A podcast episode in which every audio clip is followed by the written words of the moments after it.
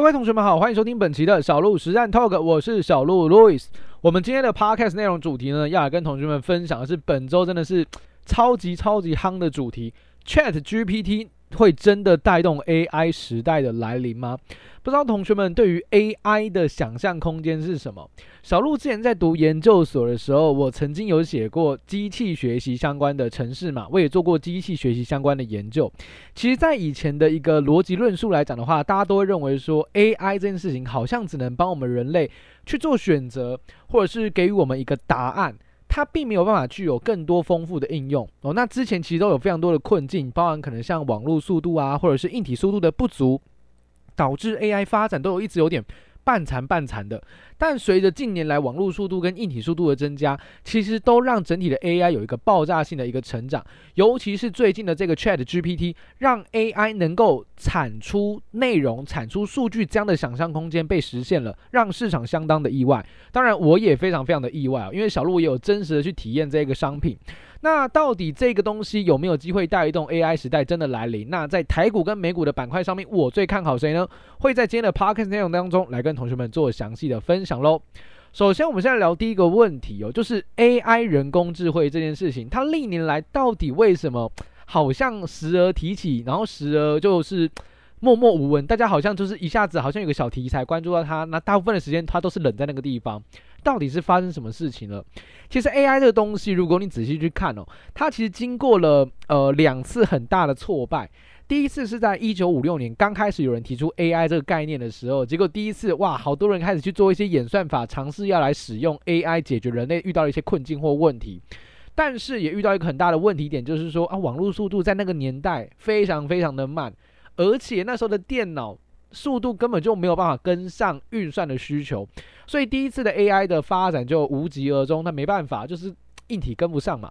但第二次又重新往上做一个发展，大概在一九八七年的时候，那个时间点大家都开始在讨论像是语音辨识啊，或者是机器的翻译啊，甚至是那种呃类神经网络的运算逻辑，在当时又让市场充满了希望。诶，好像有机会成功的把 AI 给搞出来哦。结果呢，一样又失败了。为什么？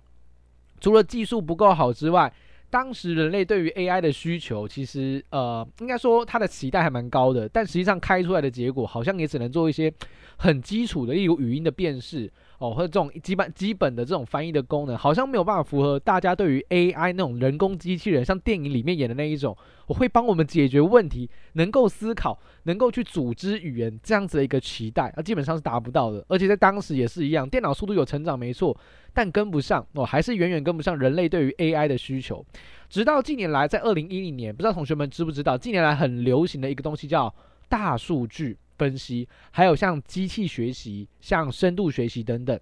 也是凭借着因为电脑的速度大幅的成长了，所以就让市场上越来越多人愿意去尝试 AI 到底能够做到什么样的地步，它能不能帮我们人类解决更多需要思考的问题？所以这个时候大数据的分析，然后机器学习，机动机器主动去呃跟着数据去预测、去辨识。例如像近年来很流行的车牌辨识，为什么有些车牌脏脏的，它还是辨识得出来？就是因为机器学习，它慢慢的去适应原来车牌可以有什么样子的一个变化，它可能有点脏脏的，但也没有关系，还是辨识得出来，就是因为它有一定的容错率，这是机器开始学习一个非常重要的表征。那直到近年来，尤其是最近这个 ChatGPT 出来了，让市场最意外的是，它能够产出东西，它不像是一般我们在使用 AI 时，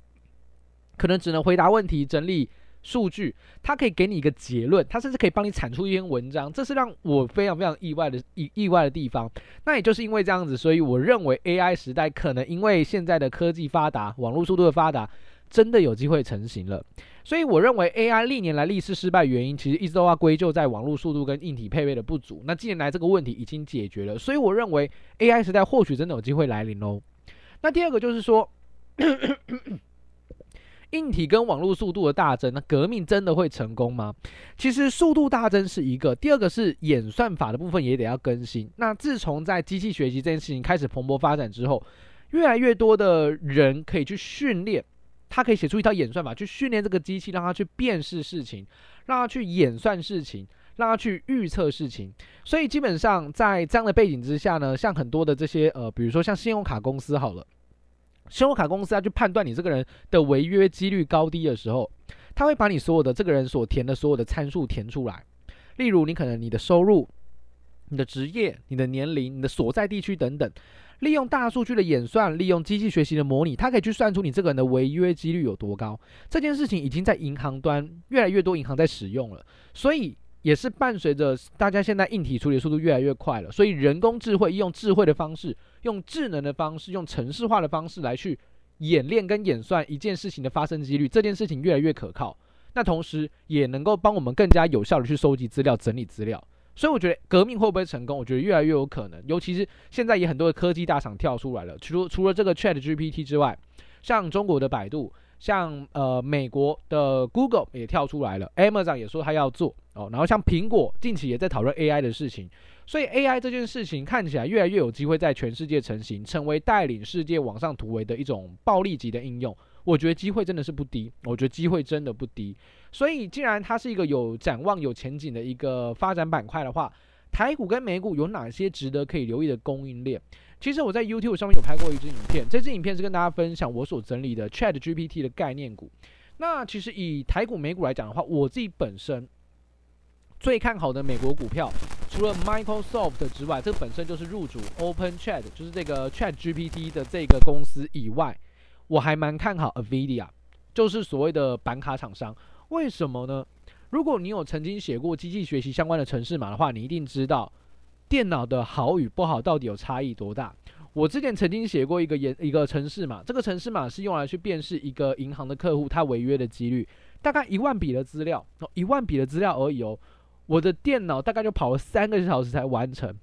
哇，这是一个非常非常久的时间，所以对我来讲，我其实深刻体会到硬体的好与不好到底有多大的差异。那其实在，呃高度演算的状况之下，你的 CPU、你的 GPU、你的中央处理器跟这个显卡部分都需要有一定的水准，所以就会加速运算的一个效率。所以你说，如果这个 AI 真的要发展起来，它需要有很好的效率、很高的速度的话。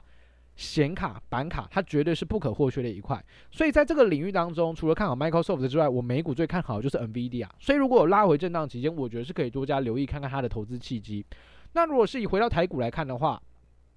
台股非常多的是属于 IC 设计、IP 智慧财产权、NVIDIA 概念股或者是板卡部分。那我认为说，其实这些公司在台湾来讲，其实都是供应链哦，其实真的都是供应链。所以如果你想操作的话，可以留意看看像是创意啊、世新或者是。呃，聚友科技哦，这间最近也跳出来的新公司哦，然后还有像是 IC 设计的信华、细微啊，板卡的晨起跟技嘉，以及 NVIDIA 庞大的供应链哦，NVIDIA 概念股在台湾非常非常的多。那比如说像台积电就是一个，日月光就是一个，还有像六五一五的影威也是一个 NVIDIA 概念股。所以其实台湾来讲的话，我觉得蛮多的板块都会受惠到整体的浪潮往这个地方去推，而有所成长。所以，如果你不知道该怎么去看的话，你可以优先留意在板卡跟 NVIDIA，还有 ASIC，就是云端运算晶片以及 IC 设计四个板块当中。那台股自己我觉得最好的，或者是我觉得最有机会的，还是在 NVIDIA 概念股当中的晶圆代工，也就是台积电。台积电能够伴随着这样的需求，维持一个长期的竞争优势，因为你要速度算得快，你要用好的晶片，你不就只能选择台积电吗？对吧？你不就只能选择台积电吗？所以台积电我觉得会是台股一个非常重要的领军指标，AI 到底能不能成？晶片很重要哦，晶片又再度浮上台面来了，所以我会觉得说，美股你可以看 Microsoft 跟这个 NVIDIA，台股部分你就可以留意台积电，还有它台电相关庞大的供应链，NVIDIA 概念股都是有机会受惠到这一波浪潮的主要个股哦。那希望今天的内容有呃分享，有跟同学们有做一些更多深度的一些学习，那也希望能够帮助到大家。那么我们就下期内容再见喽，拜拜。